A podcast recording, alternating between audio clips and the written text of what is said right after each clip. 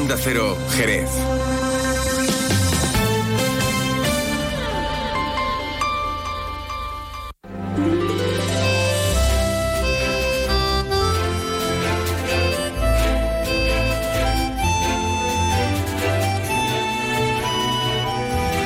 Más de uno Jerez.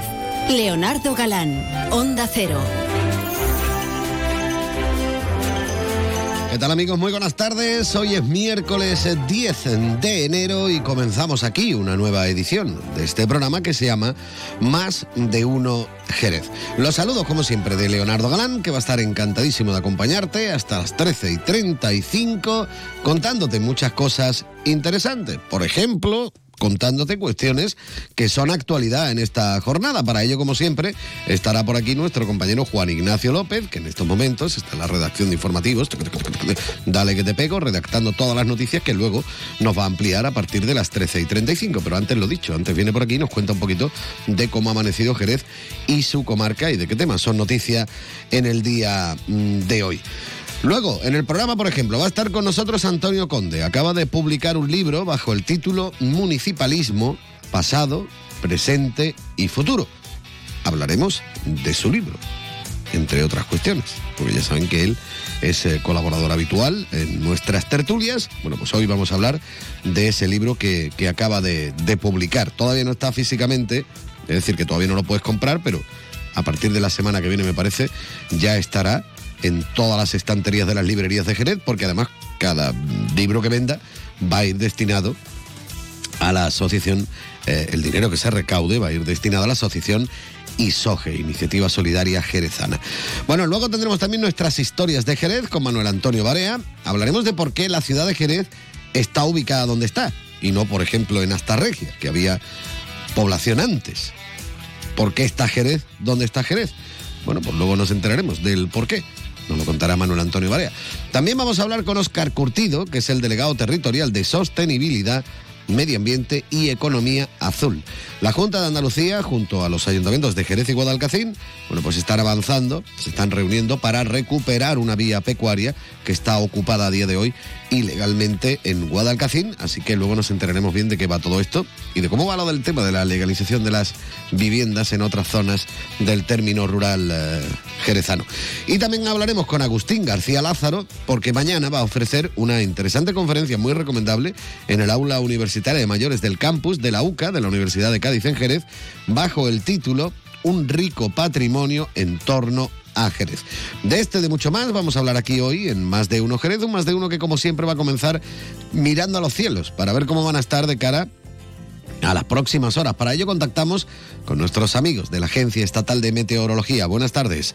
Buenas tardes. Durante esta tarde en la provincia de Cádiz disminuye la nubosidad quedando el cielo poco nuboso. Las temperaturas suben ligeramente o se mantienen sin cambios. Se espera hoy una máxima de 17 grados en Algeciras, 16 en Cádiz, Arcos de la Frontera y Jerez de la Frontera, 15 en Rota. El viento será de componente norte o noroeste intensidad floja, componente moderado en el estrecho. Mañana tendremos cielo poco nuboso con intervalos de nubes altas. Por la mañana brumas o nieblas en el interior. Las temperaturas se mantienen sin cambios mínimas en descenso. Se esperan máximas de 18 grados en Algeciras, 16 en Cádiz, Arcos de la Frontera, Jerez de la Frontera y Rota. Las mínimas de 10 en Algeciras, 9 en Cádiz, 7 en Rota, 6 en Arcos de la Frontera, 4 en Jerez de la Frontera. Viento flojo del norte tendiendo a componente este durante el día. Poniente moderado en el estrecho, amainando por la tarde y rolando a levante al final del día. Es una información de la Agencia Estatal de Meteorología.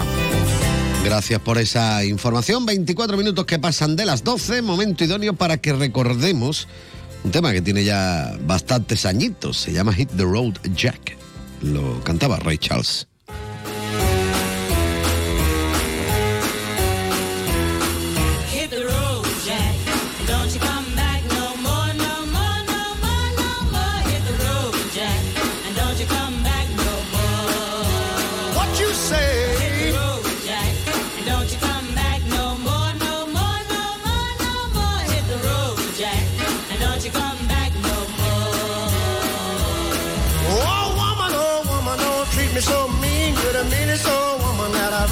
I guess if you say so, I'll have to pack my things and go. That's right, hit the road, Jack.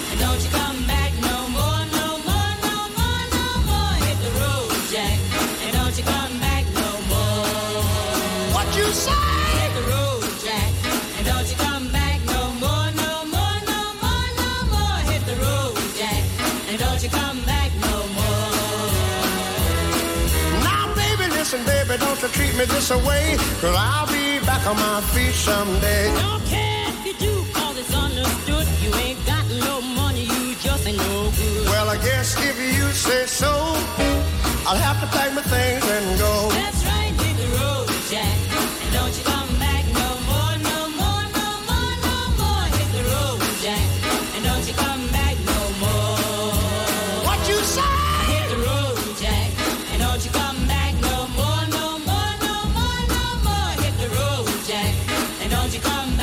Seguro que hay muchísimas cosas que son clásicos, pero vamos, más clásico que esto no sé yo qué decirte. ¿eh? Si te suena hasta a ti, que eres reggaetonero, ¿qué le vamos a hacer? No lo digo por Juan Ignacio López, muy buenas tardes. No, ¿Qué Dios me, Dios me libre.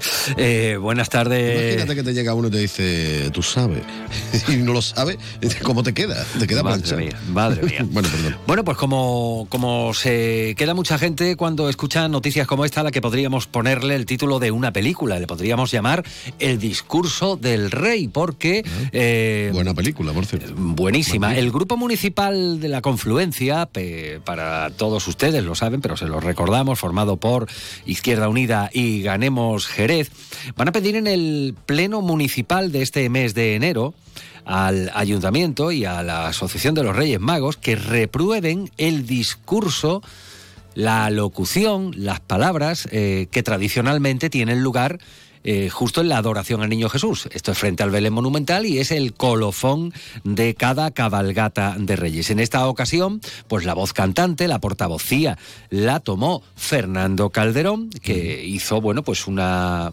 una semblanza eh, de lo que significa la Noche de los Reyes Magos, pero tuvo un punto también en el que se refirió a los niños y niñas no nacidos. Esto, bueno, pues no ha sido bien valorado, no ha sentado bien en algunos colectivos, como Marea Violeta y ahora la Confluencia. Eh, anuncian que van a instar a que eh, se pronuncien sobre esta intervención. Consideran eh, que ha realizado un discurso que tachan de sectario y alejado del espíritu de consenso de esta celebración. Y apuntan que los Reyes Magos, teniendo su origen en la tradición católica, se ha ido secularizando, dicen, a través de las cabalgatas de reyes en el último siglo. Y manifiestan que en el momento de máxima expectación fue aprovechado para realizar afirmaciones que catalogan de retrógradas, sectarias, excluyentes, antiabortistas, misóginas y adoctrinadoras. Eh, hemos pedido, lógicamente, como no podía ser de otra forma, reacción a una de las partes aludidas, a la Asociación de Reyes Magos, que rehúsa entrar en esta discusión y hacer declaraciones. Pero no es ni mucho menos la única noticia del día de hoy, porque Menos mal. lógicamente el comentario desde esta mañana es que llevamos mascarillas si queremos ir al hospital o tenemos que ir al centro de salud, al médico o a un centro eh, sanitario. Eh, por lo demás, hablamos de un centro de salud que todavía no está construido. No que no esté terminado, como el de 10 mérito, que lleva el personal años aguardando y que cada vez le queda menos, afortunadamente, sino el futuro centro de salud de la zona norte.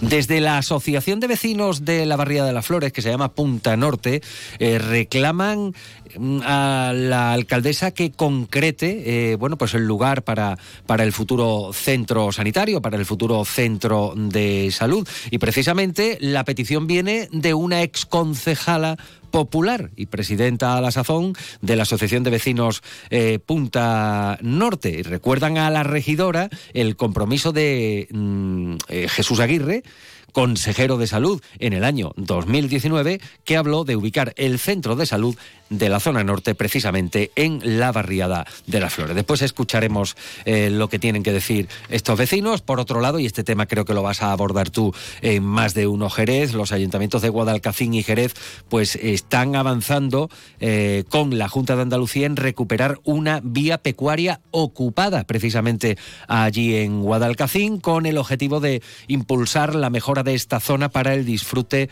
de los vecinos. Y una cosa bonita, ya eh, cerramos que después contamos más. El ayuntamiento va a impartir un total de nueve talleres gratuitos de lengua española de signos durante este año 2024. Empiezan prácticamente ya y se extienden hasta final de año. Muy recomendable, eso se llama inclusión. Sí, señor. Pues nada, vamos a estar como siempre pendientes. Juan Ignacio, gracias. Hasta luego. Adiós. Ya saben que la actualidad llegará puntual a su cita a partir de las 13 y 35 minutos aquí, una vez que finalicemos el programa Más de Uno Jerez. Por cierto, una cosita que quería comentarte y es que se avecinan los premios Capitales Europeas de la Inclusión y Diversidad 2024 de la Comisión Europea. Estos premios están abiertos a todas las administraciones locales de la Unión Europea, ya sean ciudades, pueblos y regiones, que están trabajando para fomentar la diversidad y la inclusión mm, respecto a género, etnia u origen, religión o creencias, discapacidad, edad, colectivo LGBTIQ etcétera. Como cada año, desde la Fundación Diversidad hacen un esfuerzo comunicativo para que las ciudades, comunidades autónomas y ayuntamientos de España conozcan estos premios y participen. Este año hay dos categorías, administraciones locales o regionales con menos de 50.000 habitantes y administraciones locales o regionales con más de 50.000 habitantes. Además, se va a conceder un premio especial a las iniciativas enfocadas a promover ciudades seguras y libres de violencia para las mujeres. El plazo está abierto hasta el próximo día 15 de febrero de este año 2024 y pueden eh, colimbrear y buscar más información en la siguiente página web. Eudiversity con y eudiversity 2024.eu barra es lo repito eudiversity 2024.eu barra es 32 minutos que pasan de las 12 mini pausa y continuamos. Más de uno Jerez. Leonardo Galán, Onda Cero. Si piensas en un alto oleico premium, piensas en Pioneer. Nuevo Pioneer HP 630 Clearfield Plus. Alta producción, resistencia a jopo, resistencia a mildew. Si piensas en premium, Pioneer HP 630 Clearfield Plus ya está en tu distribuidor. Clearfield Plus es una marca de BASF. Más de uno Jerez. Leonardo Galán, Onda Cero.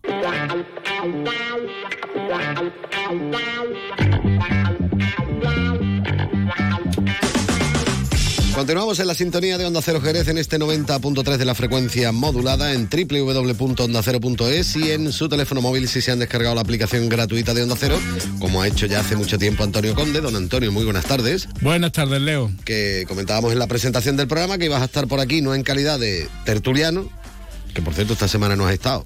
Te iba a llamar la siguiente, pero ya como viene ahora, pues ya será para la próxima.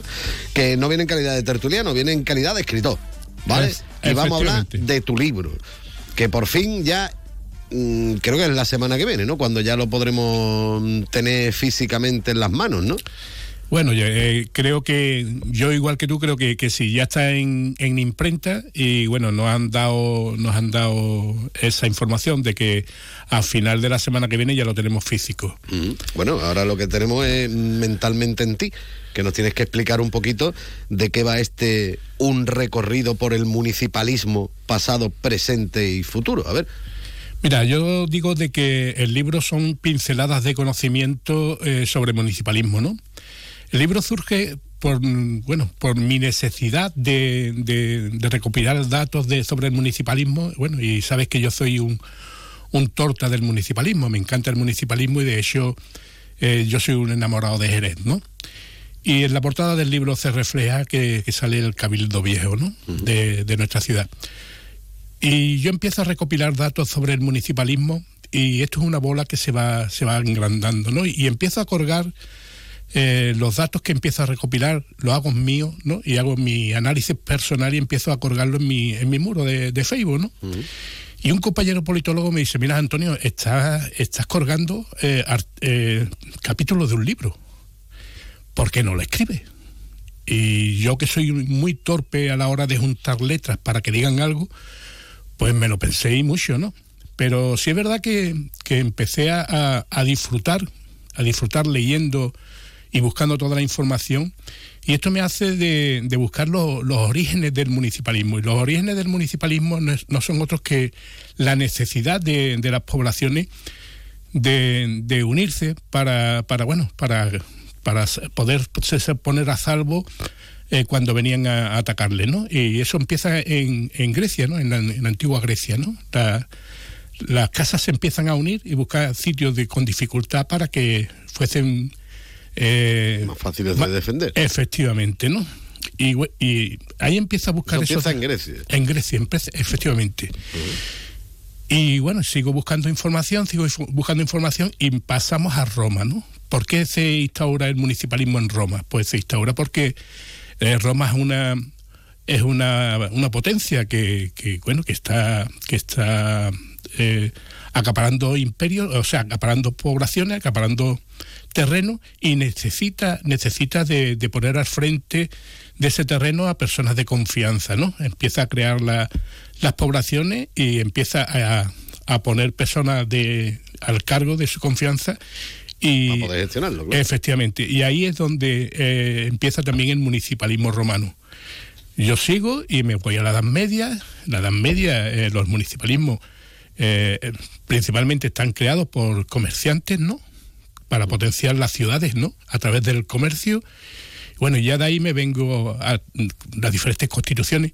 El por qué eh, la Revolución Francesa, la Revolución Francesa, el municipalismo la Revolución Francesa fue muy importante. Y fue tan importante, tan importante, que incluso para la expansión y la, en América eh, se empezó a, a hacer eh, a través de los municipios, ¿no? Y yo me planteo, ant- ante tanta información, me planteo de, bueno, de hacer el libro gordo de Petete o quitar paja de la información y dejar solo aquella que, bueno, que cualquier persona pueda entender, ¿no? Y sobre todo se pueda enriquecer, ¿no? Y lo que hago es que eh, son 16 eh, capítulos y son 16 capítulos con información directa, ¿no? Información directa y entendible, ¿no?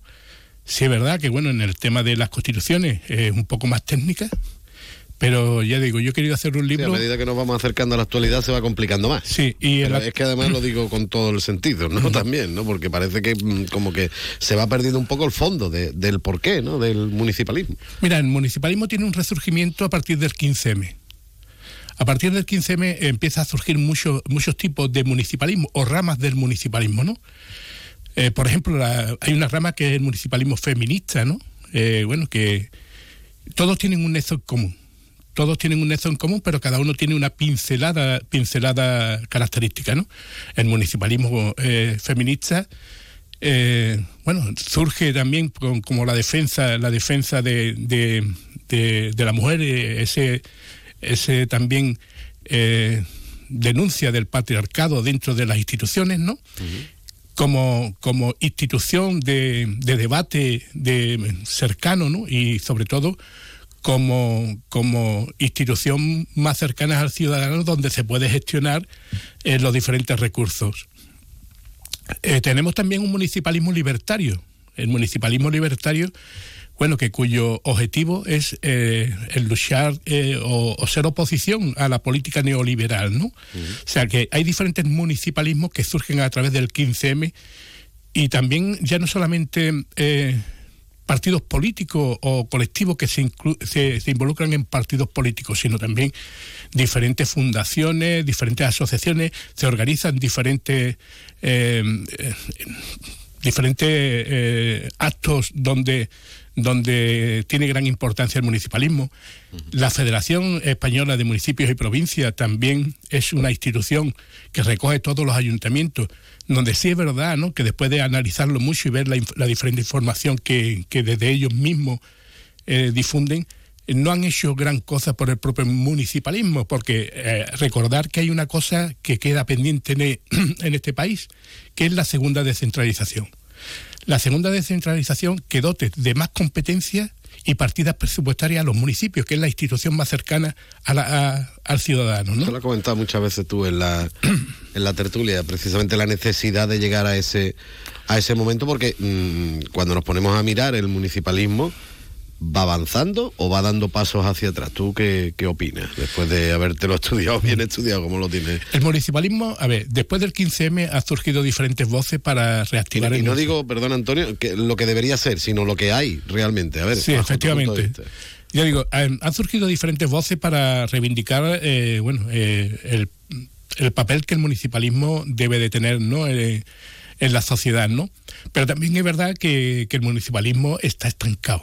Está estancado y, bueno, como he comentado antes, la propia Federación de Municipios y Provincias no ha sido una federación que se ha utilizado para reivindicar la, la- la de- verdadera necesidad de los municipios como institución, sino que ha sido una, eh, una federación que se ha utilizado para, bueno, para atacar a otras instituciones que no eran del color político que, que en aquel momento eh, estaba eh, presidido por la federación, ¿no? Eh, sí es verdad, bueno, que, que, el libro me, me lo presenta, el prólogo, lo adelanto ya que el prólogo lo hace María José García Pelayo, pres- eh, La alcaldesa, presidenta de la, de Ah, la efectivamente, alcaldesa de Jerez y presidenta de la FEN. Y cuando estuve hablando con ella, sí es verdad que, bueno, que ella me dijo que quiere darle un impulso a, a la FEN como, como institución eh, solicitante ¿no? de, de- reivindicaciones que se quedaron aparcadas eh, para que el municipalismo venga con, con más partidas presupuestarias y sobre todo con más competencias. También decir que los ayuntamientos cargan con una partida presupuestaria muy importante de competencias impropias, que son competencias que no son del ayuntamiento y que actualmente las llevan a cabo, ¿no? Bueno, pues esas competencias que son impropias y además son competencias que no son del ayuntamiento, eh, bueno, hacer una valoración del costo de esas competencias y la necesidad de pasar las competencias a- al municipio, ¿no? Y que vengan las, la- las competencias y las partidas presupuestarias para poderlas realizar. Eso también lo hemos hablado muchas veces, ¿no? De que hay veces que, mm, claro, el hecho de ser el ayuntamiento el que está más cerca del ciudadano tiene que ofrecer una serie de servicios que no les corresponden, pero alguien tiene que hacerlo. Y cuando se retrasa la administración, que en este caso sí puede ser la competente, bueno, pues al final tiene el ayuntamiento que ajocicar, como se suele decir, ¿no? Con eso, con esos temas, ¿no? Efectivamente, pero mira, también hay otra cuestión que después de, ya digo, después de buscar mucha información, también eh, es verdad que hace falta un órgano fiscalizador más, mm, más eh, austero a la hora de fiscalizar los ayuntamientos. Los ayuntamientos también eh, había- eh, hubo una época de bonanza económica donde se hacían verdaderas barbaridades, ¿no? Eh, bueno, de verdaderas barbaridades desde hacer un aeropuerto que ahí está que no se utiliza, o sea, en definitiva verdaderas barbaridades, ¿no?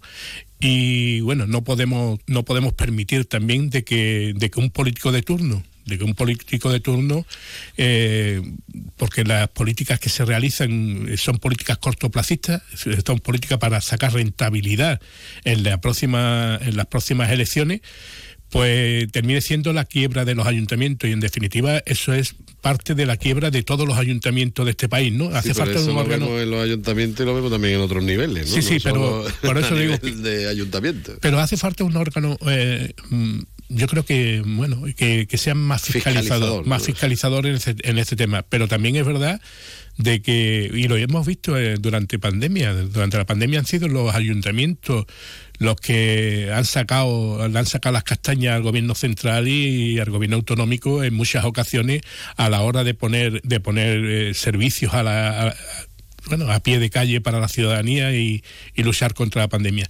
Yo creo que después de la pandemia ha habido un análisis en los municipios de la necesidad de tener esa de tener esas competencias y sobre todo partidas presupuestarias. Y si no fuesen sido así, el gobierno central o el gobierno autonómico no lo hubiese creído necesario, no hubiese dotado a los ayuntamientos de partidas presupuestarias extra para hacer esos servicios, ¿no?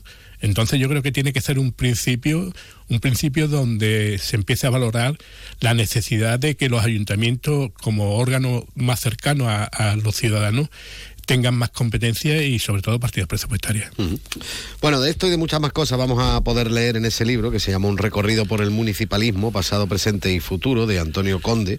Em, ¿Cuándo vais a hacer la presentación? ¿Ya hay fecha para la presentación oficial del libro? Sí, mira, eh, la presentación del libro la íbamos a hacer a, a final de este mes, bueno, pero nos veíamos que, que nos podíamos quedar un poco cogidos, ¿no? Entonces, bueno, viendo la agenda también de, de María José, que nos lo presenta, y, y viendo la posibilidad de, de la imprenta de, de la entrega y que no pudiera ocurrir nada, hemos decidido de que sea el sábado día 17 en el Cabildo Viejo a las 12 de la mañana. Creo que es una hora buena para que los ciudadanos, están invitados todos los ciudadanos y ciudadanas que quieran ir a, a verlo. Y, y bueno, y un día también bueno, un sábado donde, donde bueno, la mayoría no, no trabaja y también pueden ir. Y digo, yo el libro, eh, de verdad lo recomiendo para toda aquella persona que quiera tener un poco de conocimiento sobre, sobre los órganos más cercanos sobre los ayuntamientos, porque no es un libro eh, técnico que no pueda entender, es un libro que, sí, que hay algunas cuestiones técnicas en el tema de como he comentado antes, en el tema de la- las diferentes constituciones, o bueno, hay algunos temas técnicos, a lo mejor cuando hablo del reglamento orgánico municipal o, o algunas de las competencias que tiene actualmente los ayuntamientos para poder desarrollar eh, las mismas, es un poquito más técnico, ¿no? Pero es muy entendible y sobre todo son pinceladas de conocimiento del municipalismo. No es un libro gordo de petete donde tiene mucha paja para para engrosar, van a hacer unas 280 páginas al final las que, va- las que van a, a- se van a publicar. y, y creo que bueno que es muy interesante. Y sí Bueno, decir- si, si va muy bien las ventas y todo esto, lo mismo lo tiene que ampliar un poco. pues mira, eh, eh, sería, sería Segunda parte. sería Versión del director. Primero sería ilusionante y sobre todo satisfactorio para mí, pero ilusionante y satisfactorio también porque el libro, eh, lo que genera el libro va a ir donado a ISOGE. No, no, o sea que no voy a ganar nada con el libro, sino eh, la venta, todo el dinero que se genere va a ir a, a ISOGE, que tú sabes que, que yo soy... Solidaria Jerezana, que por cierto, ¿se os ha estropeado la furgona o qué? Efectivamente, ayer se nos estropeó la furgoneta, se nos fue la... eh, bueno, no es que no sabemos, eh, es el embrague, pero no sabemos eh, qué es lo que puede ser eh, o el costo que puede tener, porque como no tenemos dinero, no lo hemos podido llevar a ningún taller para que lo vea. Ya, si me permite, voy a, voy a lanzar un te lo he mensaje. dicho, para que lo diga. Voy a lanzar un mensaje si hay alguna empresa o algún eh, alguna persona que quiera echar una mano y, arreglarnos la furgoneta, pues se la agradeceríamos enormemente porque no tenemos dinero para, para arreglarla y porque las furgonetas son nuestros pies, nuestras manos para el reparto de alimentos que hacemos todos los meses. Ya no solamente para el reparto de alimentos, sino para ir a recoger aquellas donaciones que se nos, que se nos da, o sea, que es nuestros pies, nuestras manos y actualmente no tenemos capacidad económica para poderla arreglar. O sea, que si hay alguna empresa, eh, voy a decir mi número de teléfono. Alguien, alguien que esté ahora escuchándonos desde un taller o lo que sea y diga, oye, mira, espérate, yo puedo echar un cable. Venga, pues di el teléfono. Mira, eh, mi teléfono es el 680 20 10 80, repito, 680 20 10 80 y a vuestra entera disposición para aquella empresa o particular o institución que nos quiera echar una mano y arreglarnos las furgonetas. Mm, Bueno, y si no, pues que se pongan en contacto con nosotros, que ya les ponemos en contacto con vosotros, Antonio. Que muchísimas gracias por haber echado un ratito con nosotros. Ya cuando llegue la presentación volveremos a hablar de este libro, un recorrido por el municipalismo pasado, presente y futuro, y a ver si arreglamos la furgona. Muchas gracias. Gracias a ti, Leo.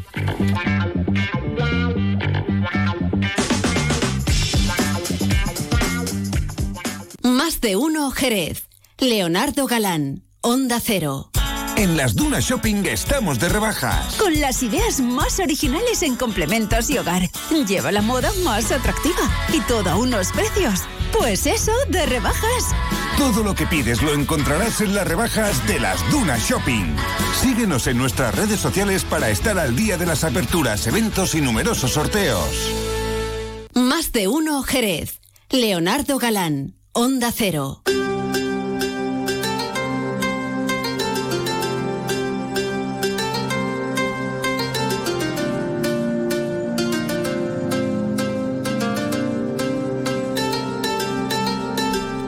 Falta la jarra de cerveza o la copa de vino directamente, porque si abrimos nuestra taberna para hablar de historia, pues lo que es. Es que la musiquita me evoca las tabernas medievales y demás. ¿no? Juglares y estas cosas. Don Manuel Antonio Barea, muy buenas tardes. Buenas tardes. Que vamos a hablar de las historias de Jerez. Sí. De Jerez, que ¿por Sí. qué Jerez ¿Por está qué? donde está Jerez? ¿Por qué Jerez? Porque se habla mucho de Astarregia Claro. y Astarregia se abandonó, como quien dice, y se vinieron para acá. ¿O no se Sí, vinieron? verás tú, eh, a ver, eh, cuéntame, eh, cuéntame. De, de alguna manera, las ubicaciones de las ciudades, me, voy a poner filosófico, es como las personas. Realmente eh, estamos donde deberíamos de estar, ¿eh? no, no siempre, no siempre. Bueno, y eso no, no, no va con, con retranca. Pero eh, los periodos históricos van habilitando espacio también geográfico y también geológico. Esto estoy, estoy un poco rarotín. Ver. Eh, sí, realmente, digamos, la, la, en lo que es la península ibérica, se va conformando a partir de movimientos orogénicos. Y siempre, y lo hemos hablado aquí ¿eh? mucho tiempo, y se genera un gran lago, el lago de la Custa o lago Licustino, ¿no? el que realmente es un brazo de mar que llegaba hasta la meseta, pero con los tiempos se va colmatando. La finalización de esa colmatación realmente es el Valle del Guadalquivir, uno de los grandes valles del mundo. Claro, Jerez de la Frontera es, digamos, la finalización de la finalización. Está, está lo que es Sanlúcar, que es ese, ese delta final, pero realmente también tenemos lo que es el Guadalete, que va conformando otra zona. Claro, si pensamos en la época antigua, en época, digamos, bueno, sí, fenopúnica, o en la época tartésica, o en la época donde se funda esta regia, realmente lo que encontrábamos es que realmente el brazo de mar llegaba hasta la zona de Lebrija, incluso más allá. De alguna manera, la ubicación de una ciudad era comprensible en cuanto que la zona era navegable y sobre todo una zona rica a nivel agrícola y sobre todo de comercialización. Vale, está ahí ahí estamos. Entonces, claro, ahí Jerez de la Frontera incluso no existiría o sería una zona, digamos, que estaría dentro del mar o casi en el mar, no, no existiría. Y sí, en, en Altozano habría algunos elementos interesantes, pero que no, pro- eh, no propiciaría lo que era generar una gran urbe. El paso del tiempo, pues genera que, bueno, el periodo romano, el periodo, digamos, eh, postartésico turdetano, bueno, pues hay un traslado de la población a partir de la Alta Edad Media, en época musulmana, en el cual se plantean dos ciudades, una en lo que es el puerto de Santa María y otra en lo que sería Jerez de la Frontera, la cual pues va tomando eh, peso y sería la que va a ser la Cora de Sidonia y la que va a dar la capitalidad musulmana entre comillado, capitalidad en la zona del Bajo Guadalquivir. Eso es el porqué. L- hay una diferencia en el caso de Sevilla con el tema de, de- del yacimiento romano sevillano, en, en el caso de eh, Itálica. Itálica, en, el cuan- en cuanto que mm, no hay un uso de, de- de- de acarreo. ¿eh? Hay- elementos, pero no aparecen elementos romanos en la ciudad eh, eh, musulmana ni en la cristiana. O por lo menos no se visibilizan como se están visibilizando en, Je- en- en Sevilla. ¿no? Y es una cosa rara, habría que, que estudiar. Yo entiendo que, que el yacimiento de mesas de asta, aparte que es una puerta abierta a la interpretación de- del mundo de, bueno, sí, del, del mundo turdetano o tartésico, o como bien dice Diego Ruiz Mata, en cuanto a la orientalización de, los, de Occidente, que parte a partir de, de- esos yacimientos, eh, habría que interpretar un poco cómo se, se manifiesta de un lado a otro. Yo creo que hay un abandono, yo creo que cuasi absoluto. Y bueno, hay que dar las gracias en este caso a Manuel Esteve, el que fue bibliotecario y, y fue mi- y el primer arqueólogo de la ciudad de digamos de, de- de tratarlo.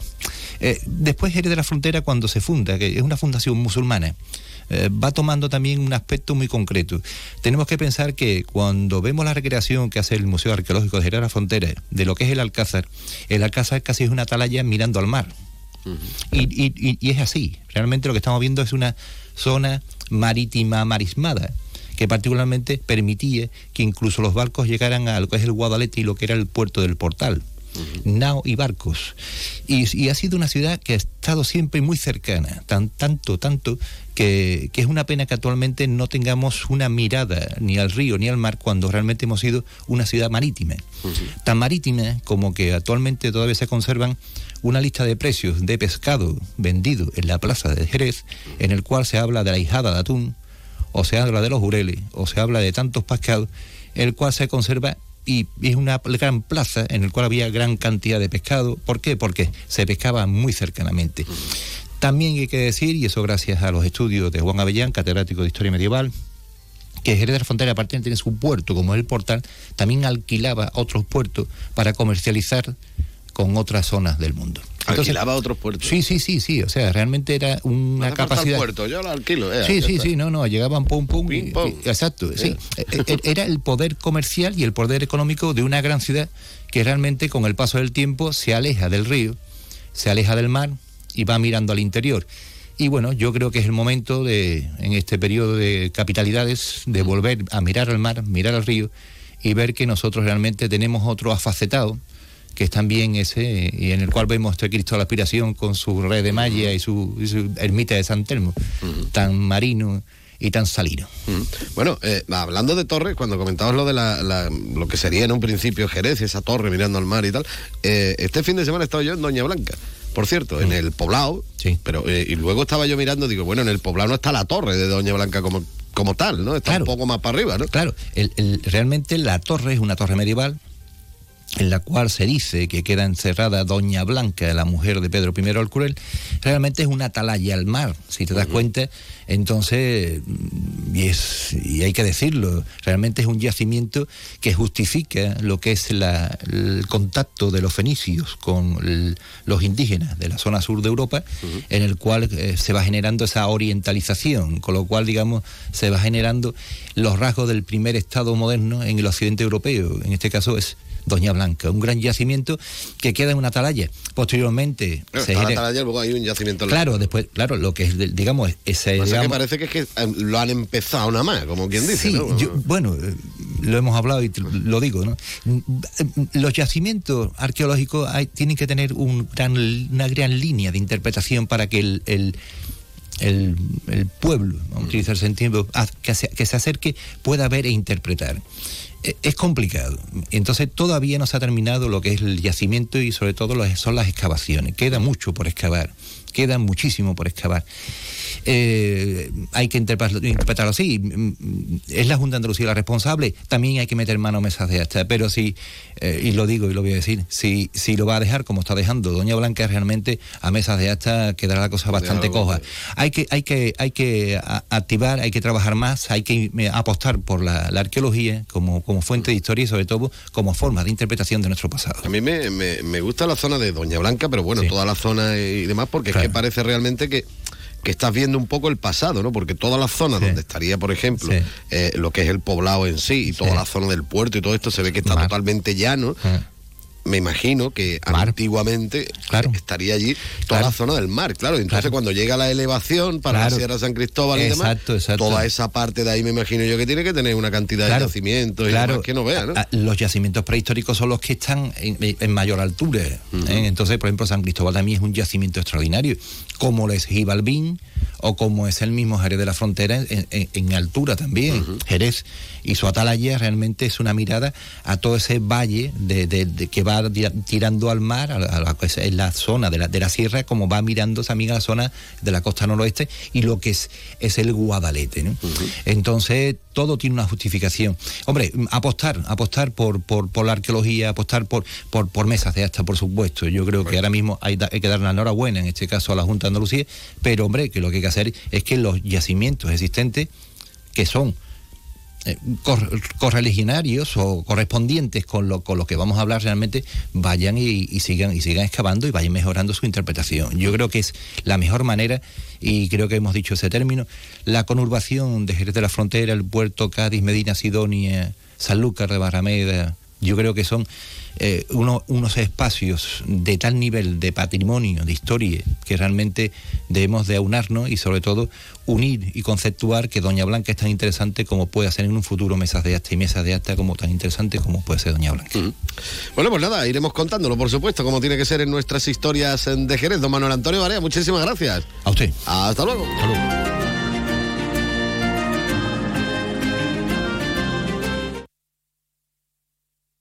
Más de uno Jerez. Leonardo Galán, Onda Cero. One, two, one, two, three, huh? Espera que no tengamos más tiempo para poder escuchar este tema tranquilamente. Esta parecía, es que de verdad la unión era espectacular en la banda sonora original de la película Blues Brothers 2000. ¿eh? Esta fue la segunda parte que sacaron de ese granujas a todo ritmo, espectacular. Y aquí se juntaban Eric Clapton, B.B. King, Bo Diddley, Travis Street, los Blues Brothers obviamente, Paul Schaffer, Gary Hughes Bonds. Bueno, esto era un lujazo para los oídos. Pero la película era malísima, por cierto. ¿eh? la banda sonora espectacular, pero la película, vamos, vamos. Bueno, pues con los Blue Brothers vamos a llegar a la una, llegarán las noticias de ámbito nacional e internacional, después las regionales y después seguiremos nosotros aquí en Más de Uno.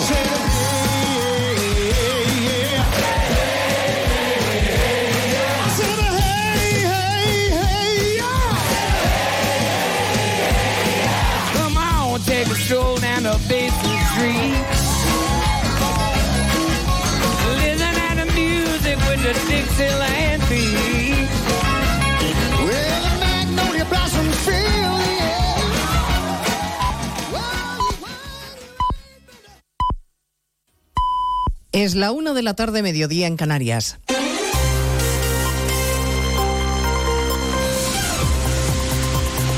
Noticias en Onda Cero.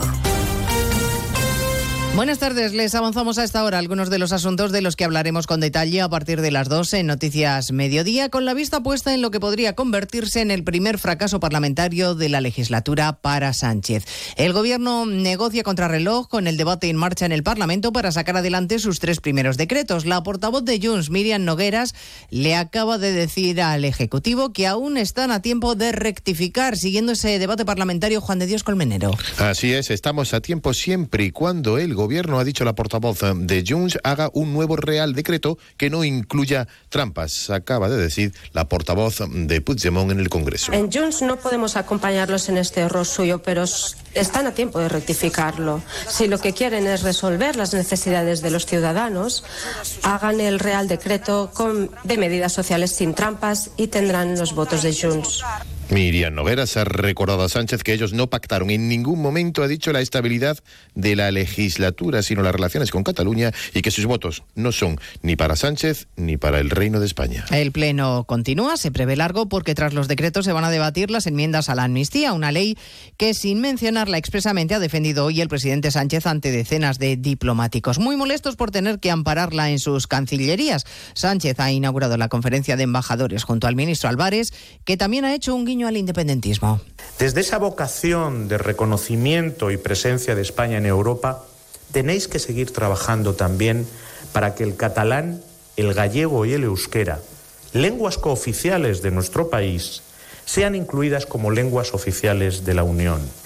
España tiene una riqueza lingüística que merece ser acogida y recogida en la Unión Europea porque es nuestra identidad y nuestro interés nacional. Hoy es noticia de nuevo Grifols, que anuncia acciones legales contra la firma de análisis Gotham City por el gran daño causado, no solo desde el punto de vista financiero, sino también de la reputación de la empresa farmacéutica después de publicar en el día de ayer un informe en el que decía que la deuda de la empresa se había maquillado. Ayer se hundía en bolsa, hoy remonta y rebota a esta hora más de un 8%. A partir de las dos les contaremos cómo se han tomado los ciudadanos la obligación de ponerse la mascarilla de nuevo en centros sanitarios y hospitales. Una decisión impuesta por el Ministerio de Sanidad. La ministra acaba de aclarar que será obligatoria en función de la incidencia, no obligatoria en todo el territorio. La demanda de mascarillas en las farmacias ha subido un 76% en la primera semana de enero.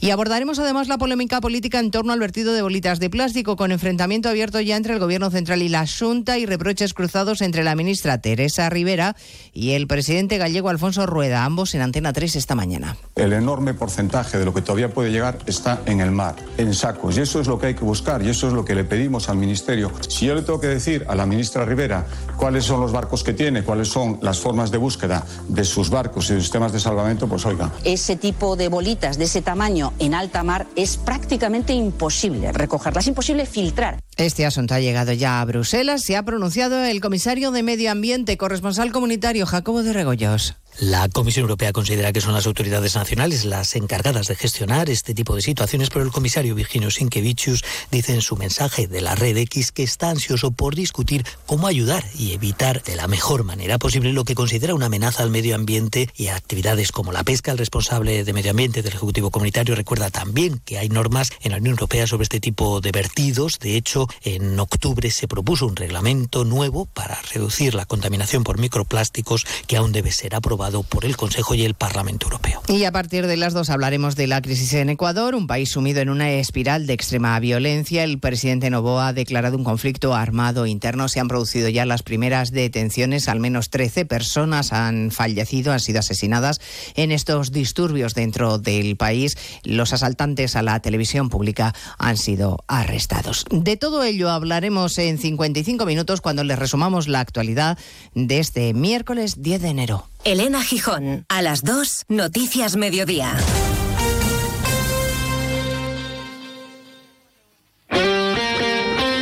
Este miércoles la Supercopa de España se juega en Radio Estadio. Primera semifinal, un derby madrileño con algo más que la posibilidad de optar al primer título del año. Desde Arabia, Real Madrid, Atlético de Madrid. Los madridistas llegan como líderes de la liga. Los rojiblancos son el único equipo que ha derrotado a los blancos esta temporada. Y la última hora de los otros dos semifinalistas, Barcelona-Osasuna. Este miércoles desde las 8 menos 20 de la tarde, Supercopa de España en Radio Estadio, con Edu García. Te mereces esta radio. Onda Cero, tu radio.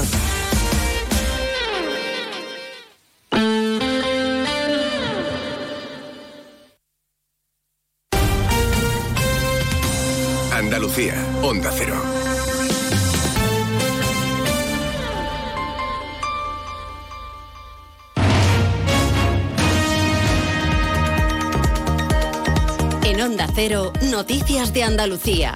Jaime Castilla. Buenas tardes, hacemos hasta ahora un repaso de la actualidad de Andalucía de este miércoles 10 de enero. Desde este mediodía, el uso de la mascarilla vuelve a ser obligatorio en hospitales y centros de salud. Es una imposición del Ministerio de Sanidad para prevenir los contagios por gripe, COVID y otras infecciones respiratorias que no incluye finalmente a residencias de mayores o farmacias. La Junta ya anunció ayer que acataba la orden, aunque critica la forma unilateral en la que ha tomado el Ministerio esta decisión. En Huelva, el presidente de la Junta, Juanma Moreno, ha acudido esta mañana a la presentación de la mayor planta de metanol de Europa, puesta en marcha por CEPSA y la empresa C2X. Onda Cero Huelva, Rafael López. Un proyecto que prevé una inversión de mil millones de euros y la creación de 2.500 empleos entre directos e indirectos. La futura planta de metanol verde, la mayor de Europa, como dices, va a generar 380.000 toneladas al año de combustible renovable. En Granada, el juez ha archivado la causa contra la exalcaldesa de Maracena y uno de los concejales socialistas del ayuntamiento por el secuestro de otra edil socialista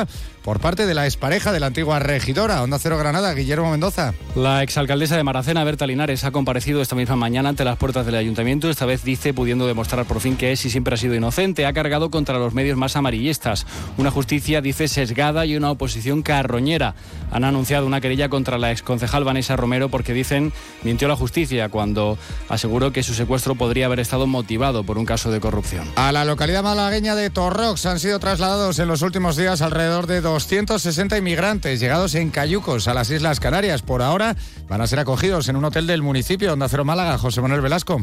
Allí están siendo atendidos por miembros de Cruz Roja. Proceden de distintos puntos de África, en su mayoría subsaharianos y senegaleses. En este mismo hotel de Torrox llegaron a ser acogidos 485 migrantes en distintos traslados desde el pasado 24 de octubre hasta mediados de diciembre. Seguimos ahora con el repaso de la actualidad del resto de provincias y lo hacemos por Almería. En Almería, el Centro Municipal de Acogida refuerza sus plazas disponibles ante la bajada de temperaturas y lluvias que hay previstas en los próximos días. El objetivo, ofrecer cobijo, sobre todo en horario nocturno, a las personas sin hogar. En Cádiz, agentes de la Guardia Civil han detenido a una persona por los hechos ocurridos en San Roque el pasado 2 de enero y en el que murió un hombre por las heridas ocasionadas por arma de fuego y que fue hallado en el interior de una vivienda de la barriada de La Paz del municipio sanroqueño.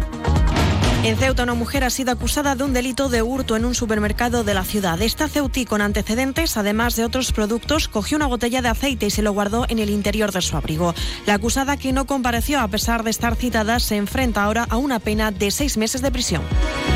El aumento de casos de gripe y COVID eh, que se están registrando en Córdoba han llevado a que la unidad de cuidados intensivos del Hospital Reina Sofía esté en una situación delicada, pues presenta un nivel 3 de emergencia sanitaria, según han confirmado las autoridades, que también han eh, reflejado que la mayoría de los ingresados no han sido vacunados en este periodo previo.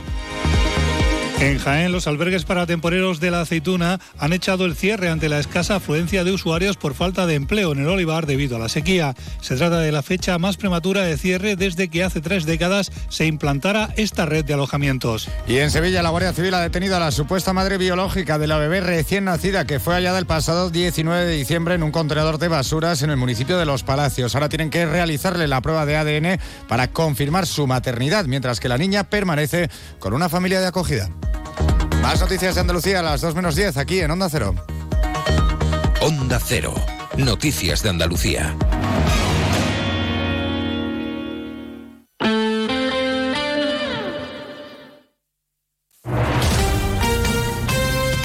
Onda Cero, Jerez.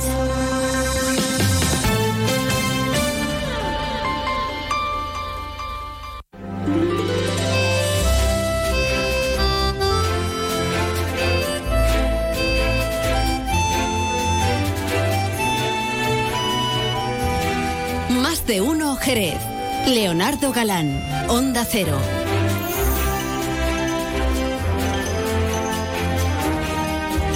Servidor de ustedes, ya saben que estoy encantadísimo por el hecho de poder acompañarles hasta las 13 y 35 minutos de la tarde y contándoles cosas interesantes. Como por ejemplo lo que te decía hace un ratillo, y es que se avecinan los premios Capitales Europeas de la Inclusión y Diversidad 2024 de la Comisión Europea, unos premios que están abiertos a todas las administraciones locales de la Unión Europea, ciudades, pueblos y regiones, que están trabajando para fomentar la diversidad y la inclusión respecto a género, etnia u origen, religión o creencias, discapacidad, edad, colectivo LGTBIQ+. Bueno, como cada año desde la Fundación Diversidad hacen un esfuerzo comunicativo para que se enteren las ciudades, comunidades autónomas y ayuntamientos de Y que conozcan los premios y que participen. Hay dos categorías, una para administraciones locales o regionales con menos de 50.000 habitantes, otra para las de más de 50.000. Además, se va a conceder un premio especial a las iniciativas enfocadas a promover ciudades seguras y libres de violencia para las mujeres. El plazo está abierto hasta el 15 de febrero y se pueden informar en la web eudiversity2024.eu barra es.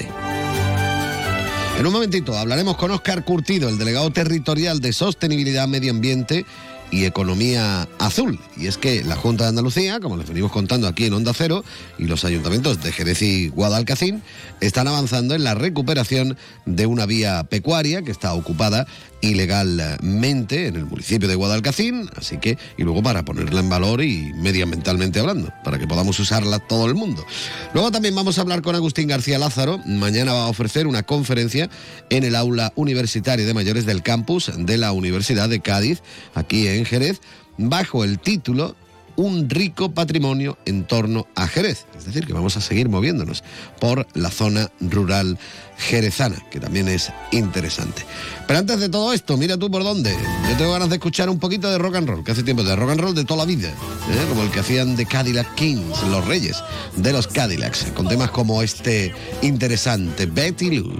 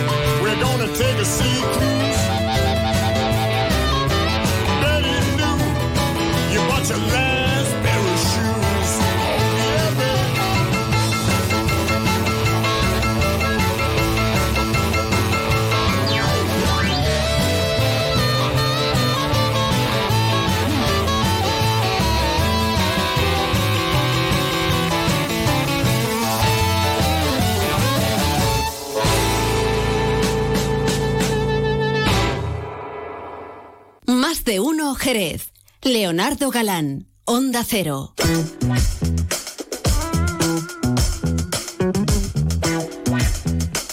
Seguimos adelante, sintonía de Onda Cero aquí en Más de Uno, seguimos contándote muchas más cosas. Vamos a saludar ahora a Óscar Curtido, el delegado territorial de Sostenibilidad, Medio Ambiente y Economía Azul. Don Óscar, muy buenas tardes. Hola, buenas tardes, ¿qué tal? Bueno, hace muy poquito os habéis eh, reunido, eh, concretamente desde vuestra delegación, con eh, responsables de, de los ayuntamientos de Guadalcacín y de Jerez. Estamos hablando de que lo que se busca es la recuperación de una vía pecuaria que actualmente está ocupada. Cuéntame un poquito mm, de qué va todo esto, cuál es el proceso que se está siguiendo y qué es lo que se pretende conseguir. Correcto, pues como bien dices, hemos mantenido una reunión con la teniente de alcaldesa Susana Sánchez y también con el alcalde pedáneo de Guadalcacín, Salvador Ruiz, pues para avanzar en la recuperación de una vía pecuaria que está ocupada allí en el ámbito de, de esta ELA, de esta entidad local autónoma. Y bueno, pues en este encuentro nos han acompañado también responsables técnicos de ambas administraciones, pues para avanzar, avanzar en el deslinde de esta vía pecuaria, que es una reivindicación que, que tenía esta ELA de Guadalcacín y que entendemos que se puede avanzar en el procedimiento de deslinde, eh, lo vamos a hacer de una manera prioritaria, de manera paralela a la mesa de eh, eh, recuperación y legalización que estamos ahora mismo con todo el tema de las ocupaciones de las vías pecuarias, una mesa mixta que se constituyó entre el Ayuntamiento de Jerez y la Junta de Andalucía y de manera paralela esta concretamente pues la vamos a impulsar también porque entendemos que bueno que va a ser un acto que un hecho que va a, ven- va a ser beneficioso ¿no? para la ciudadanía y para todo Guadalcacín. Ujú. Justamente este sería el caso contrario al de, al de la, la mesa, ¿no? Porque la mesa lo que pretende es que se legalicen precisamente una serie de viviendas que estaban en eh, determinadas zonas y esto es justamente al revés, ¿no? Para dejar libre la vía, ¿no?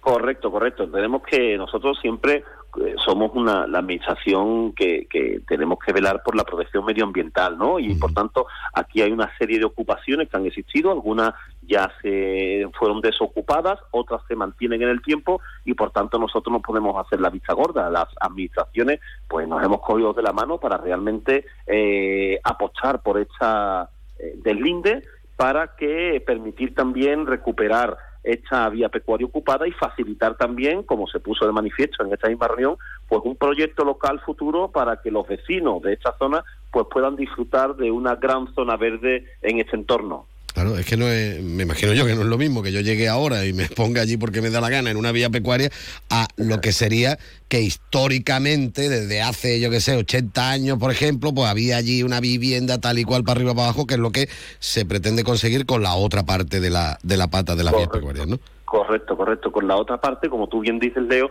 pues estamos trabajando de una manera concienzuda y de la mano del Ayuntamiento de Jerez, que esta mesa pues la, la, la lideró tanto la propia alcaldesa, María José García Pelayo, como la delegada del gobierno, Mercedes Colombo, y la verdad que está dando muy buenos resultados. Nos estamos reuniendo pues prácticamente con cada mes, mes y medio, y la verdad que los resultados pues... Eh, aunque al principio es lento, para poner todo en marcha y tener una foto fija de cuál es este instante, la verdad que tenemos que decir que el Ayuntamiento de Jerez se está volcando en esta materia y nosotros estamos poniendo también todos los medios a nuestro alcance. ¿Para qué? Pues por, como tú dices, para regularizar, regularizar todas estas eh, ocupaciones, todas estas eh, circunstancias que se estaban dando en muchos núcleos rurales del- de la ciudad de Jerez, eh, habrá algunas, por supuesto, que se puedan regularizar y otras, pues, que no se puedan y que tengan que tener eh, otro fin, ¿no? Pero, por supuesto, en el ánimo de ambas administraciones está es buscar y dar una solución definitiva a un problema que eh, Jerez venía arrastrando desde hace mucho tiempo y que entiendo que no se había abordado de una manera íntegra y, y de una manera convencida por parte de la administración autonómica hasta ahora estos últimos años.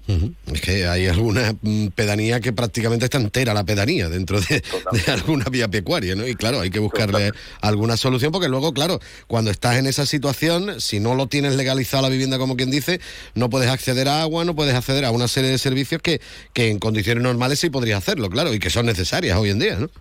Correcto, correcto. Estamos totalmente de acuerdo y aunque hay que decir que esto no es un café para todos, porque lógicamente no se puede medir con el mismo rasero a- absolutamente todo, porque como, tú decías en un principio, no todas las ocupaciones pues eh, cuentan o se han hecho de la misma manera o con la misma antigüedad y con las mismas circunstancias, pero sí es cierto que tenemos que intentar y creo que es nuestra obligación de buscar una solución definitiva en el sentido que sea. Y estoy convencido que muchísimas, muchísimas de estas eh, eh, viviendas que nos encontramos eh, en muchas vías pecuarias, pues podrán tener una solución definitiva. Otras no, pero bueno, para eso estamos. Creo que tanto para bien como para mal tenemos que hablar claro y tenemos que buscar una solución definitiva en el sentido que sea. Pero sí es verdad que esta circunstancia no se podía mantener eh, mucho más en el tiempo.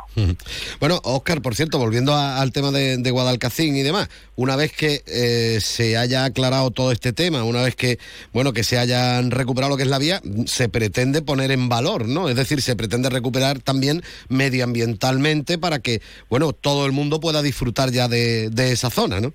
Totalmente. Algo que me sorprendió y es que tanto el Ayuntamiento de Jerez como Guadalcacín lo tenían muy claro, ¿no? Todos los que conocemos esta zona sabemos que es una zona con un sinfín de posibilidades y que yo creo que sería un recurso y un atractivo eh, medioambiental y turístico, que creo que hoy día las dos cosas cogidas de la mano, medioambiental y turístico, muy potente para esta zona de Jerez. Y por tanto, el ayuntamiento tenía claro que tenía que apostar por un futuro proyecto medioambiental en la zona, que estoy convencido que eh, eso lo va a posibilitar este trámite de deslinde y de desocupación de la vía pecuaria que estamos ahora impulsando y potenciando. Por tanto, creo que en muy pocos meses pues podremos tener noticias en cuanto al deslinde y la desocupación y a partir de ahí pues no, no me cabe la menor duda de que el Ayuntamiento de Jerez, de la mano de Guadalcacín y por supuesto con la colaboración de la Junta de Andalucía, podremos ofrecer un proyecto interesante, atractivo y medioambiental allí para todos los jerezanos y todos los vecinos de Guadalcacín.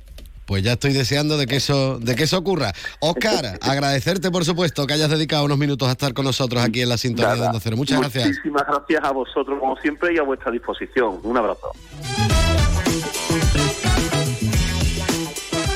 Más de uno Jerez. Leonardo Galán, Onda Cero.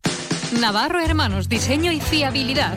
Concesionario oficial Peugeot en Andalucía de motos y scooters. Visite su fantástica exposición y elija su modelo favorito con entrega inmediata. Boutique exclusiva para que pueda personalizar su moto con el mejor equipamiento. Navarro Hermanos además le asesora y financia para simplificarle todo. Navarro Hermanos en Avenida Blas Infante 12, Cuatro Caminos, Jerez. Navarro Hermanos, la mejor garantía. Más de uno Jerez. Leonardo Galán, Onda Cero.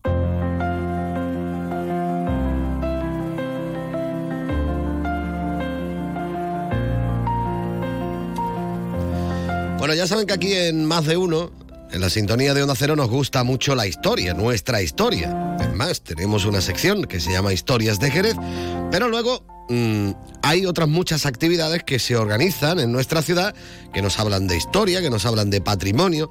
Y ahora te vamos a hablar de una que va a tener lugar concretamente este día 11 en el edificio multiusos del aula de la UCA aquí en Jerez. Concretamente, hablamos de una conferencia que se llama Un rico patrimonio en torno a Jerez, que nos va a ofrecer Agustín García Lázaro, del Centro de Estudios Históricos Jerezanos. Está con nosotros al otro lado del hilo telefónico. Agustín, muy buenas tardes. Muy buenas tardes, amigos. ¿Qué tal? Bueno, como digo yo, a nosotros nos gusta mucho la historia, nos gusta mucho nuestro patrimonio, pero claro, habitualmente nos centramos en el patrimonio que nos encontramos aquí en la propia en la propia ciudad, pero no hablamos muchas veces de lo que nos podemos encontrar en toda la zona rural jerezana, por ejemplo. Y me imagino que más o menos de estas cuestiones es de lo que va a versar esa conferencia que tú nos vas a ofrecer en el aula universitaria de mayores de Jerez, ¿no? Efectivamente, eh, no va la cosa de patrimonio urbano, como tú dices, se habla mucho de iglesias, de palacios, de plazas, de bodegas, pero se nos olvida que Jerez también es su, su rico término municipal, uno de los más grandes de España, y repartido por ese gran espacio rural existe también un patrimonio que es justo del que nos vamos a, a ocupar en la charla, ¿no? Ujú. Y bueno, cuando mm, tú te planteas eh, precisamente hablar de este patrimonio, ¿cómo te lo estructuras, cómo te lo organizas? Porque hay mucho, como decimos, es muy rico, ¿no? Efectivamente, mira, pues la charla la estructuramos en, en diferentes apartados, como muy bien dice, y por ejemplo hablamos de, eh, primero hablamos un poco de- del concepto de patrimonio, después hablamos del patrimonio natural, que también es otro, otro ámbito patrimonial que se nos olvida, y luego mm, damos un repaso a los grandes ámbitos de ese patrimonio rural, por ejemplo los yacimientos arqueológicos, por ejemplo las torres y castillos repartidas por la campiña, Después damos un, repaso al patrimonio de, de las mm, casas de viña, de los cortijos, de las haciendas de olivar. Y, y ya con más detalle entramos en, en elementos patrimoniales muy curiosos, eh, relacionados con, por ejemplo, con, pozos, plazas de toros antiguas, tentaderos de los cortijos, eh, puentes, alcantarillas, en fin, un amplio eh, gama de recursos que, que están ahí, ¿no? Y que queremos precisamente llamar la atención sobre, sobre ellos. Bueno, como decimos, eh, esta charla que va a tener lugar este este día 11 concretamente va a estar abierta a todo el mundo, ¿no? Puede ir cualquiera, no solo el que forme Eso es. parte de ese aula universitario, ¿no? Efectivamente, hasta hasta completar eh, aforo puede asistir cualquier persona interesada. La charla dura un par de horas y, y sobre todo es muy visual, ¿no? Hacemos también la, la titulamos un recorrido porque lo que hacemos prácticamente es eso, es un paseo visual por todos estos elementos del patrimonio que, que comentamos, ¿no? Entonces resulta, en fin, llamativo. Mucha gente pues desconoce, desconoce, por ejemplo, nuestras ermitas rurales o desconoce nuestro, nuestras torres o, o- o los sitios arqueológicos que tenemos por la por esa campiña y de eso y de eso hablamos también. ¿Os vais a centrar en, en- en lugares que mm, pueden visitarse de mm, cualquier persona o, o vais a hablar también de algún...? Porque me imagino que si me hablas de cortijos, si me hablas de, de torreones o de, de, mm, que nos podamos encontrar en algún que otro cortijo, lo mismo eso no se puede ni visitar porque sea a lo mejor privado. Pero ¿vais a hablar un poco de todo o, o solo Sí, de, los que podemos visitar? No, no, vamos a hablar un poco de todo, porque como tú bien dices, algunos eh, lógicamente son privados, pero eh, los ciudadanos deben saber que los que son bienes de interés cultural, que son muchos, igual que en la ciudad son bienes de interés cultural, que te digo yo, por ejemplo, el Palacio Domecq, ¿no? Pues mm, pueden visitarse eh, hasta cuatro, hasta en cuatro momentos de, de- de cada mes, ¿no? De acuerdo con la propiedad, ¿no? Y muchos de estos eh, sí se pueden ver y en todo caso, Leonardo, muchos hay, hay otros muchos que los vemos desde la carretera, formando parte del paisaje, los vemos cercanos y que Y muchas veces no que, bueno, hacemos que- ni, ni caso. Exactamente, ¿no? Y luego, por ejemplo, también, mira, eh, eh, le sorprenderá a muchas de las personas que, que puedan asistir como muchos de los cortijos, casas de viña, eh, haciendas de olivar, pues ya se han convertido en un elemento patrimonial puesto en valor, transformándose, por ejemplo, en, en viviendas rurales, en, en sitios que se pueden alquilar eh, y se pueden y se pueden, por tanto, visitar de alguna manera, ¿no? Mm, De todas formas, también, bueno, eh, como decías tú anteriormente, mm, es cuestión de, de ver eh, los horarios a lo mejor de visita, los días de visita que están programados y, y ya está. Lo que sí es recomendable, me imagino, que nos llevemos papel y boli para apuntarlo, ¿no? Porque si no nos vamos a perder, ¿no? Bueno, afortunadamente hemos tenido ocasión de, de publicar muchas de estas cuestiones en algunos trabajos, en nuestro blog, por ejemplo, tenemos un blog que se llama Entorno Jerez, donde donde figuran buena parte de estas cuestiones de las que de las que vamos a hablar y que las personas interesadas pueden pueden visitar, ¿no? Y, y muchos de ellos son son conocidos, ¿no? Otra cosa es que nosotros, digamos, nos adentramos más en sus valores eh, más detallados. Por ejemplo, no es fácil visitar mm, pongo por caso el yacimiento arqueológico de Gibaldín, ¿no? Cuando mostramos que hay ahí un yacimiento de primer orden, muy desconocido pero muy monumental, pues claro, despertamos también eh, mucho en los que lo ven, despertamos el deseo de decir, bueno, ¿y esto por qué no se puede ver? ¿Esto por qué no se pone en valor? ¿Esto por qué no se sigue trabajando? ¿no? Y también un poco buscamos eso, ¿no? Buscamos también mm, de alguna manera pues denunciar el, en algunos casos el abandono, en otros en otros el- eh, las dificultades, en fin, un poquito de todo, ¿no? Queremos. Tú decías que, bueno, que tenéis el blog y también libros, ¿no? Porque también habéis publicado Sí. libros, ¿no? En torno a, Hemos publicado a Jerez, también Eh, Exactamente, un par, un par de libros eh, que se llama Paisaje eh, eh, con historias en torno a Jerez, donde recogemos muchos de estos rincones siempre, siempre en el entorno rural, ¿no? Porque como tú has dicho, en fin, el, entorno urbano ya está muy, muy trabajado y por, por muy buenos especialistas, ¿no?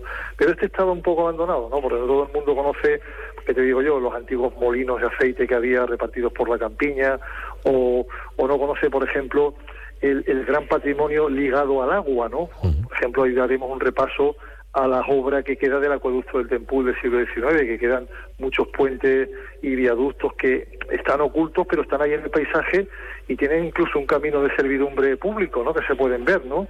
o, o la obra ligada a, a ¿qué te digo yo? Antiguos eh, balnearios, fuentes, pozos, que son todos muy, son muy curiosos, ¿no? De este tipo de cosas. Ujú. Bueno, pues lo dicho, es muy recomendable que se acerquen por allí. Además, me has comentado también que no va a ser la única charla que vais a ofrecer sobre, sobre patrimonio en este aula universitaria de mayores, sino que vais a hacer más, ¿no?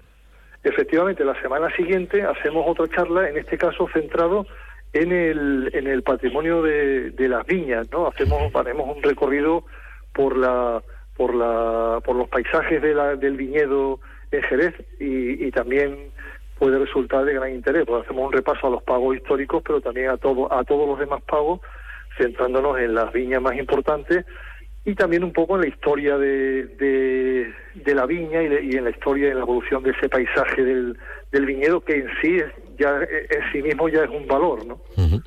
Bueno, pues lo primero es recomendar este, un rico patrimonio en torno a Jerez, esta conferencia que va a tener lugar, como decimos, este día 11 en el aula 1.8 del edificio, multiusos de 5 y media de la tarde a 7 y media. Además, la, la asistencia está abierta para que todo el mundo pueda, pueda asistir y podamos informarnos de todo esto, se nos pongan los dientes largos y luego lo visitemos, que es lo suyo. ¿eh? Así, que, así que por eso lo queremos recomendar. Agustín, muchísimas gracias como siempre por haber estado con nosotros un ratito aquí en Onda Cero. gracias a vosotros, amigos. Un abrazo, hasta luego. Hasta luego.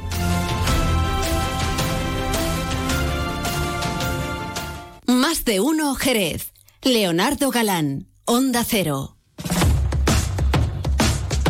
Ya me está entrando un poquito de hambre. Así que lo que voy a hacer es que me voy a marchar ya. Vamos, no porque venga ahora mi compañero Juan Ignacio López con toda la actualidad, ni mucho menos, sino porque tengo hambre y tengo ganas de acercarme hasta el restaurante Antonio para disfrutar con la mejor gastronomía. Allí se está de lujo y si lo acompañas con una copita de alguno de los vinos fantásticos de bodega Williams and Humbert, pues mejor que mejor. Ahora se tiene que estar estupendamente en la terraza al solecito allí en la gloria. Pues nada, pues me voy para allá y me voy cantando este tema de The Rick Laws. Honky Tonkin About. Un poquito de country, hemos tenido un poco de todo, sí señor. Bueno, que me voy, adiós.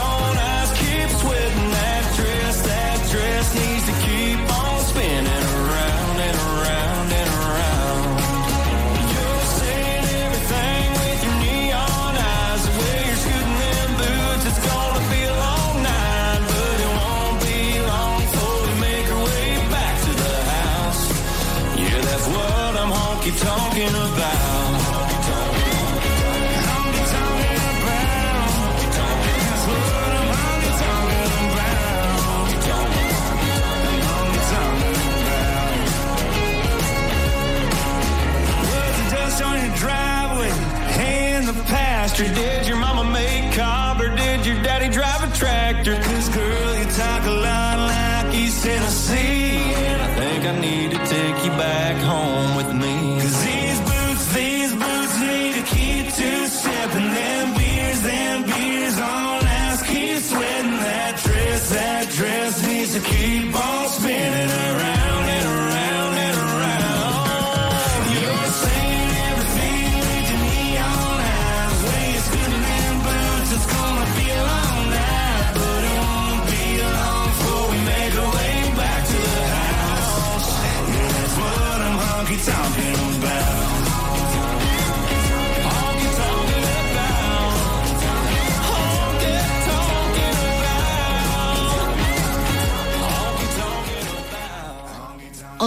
Jerez. 90.3 FM.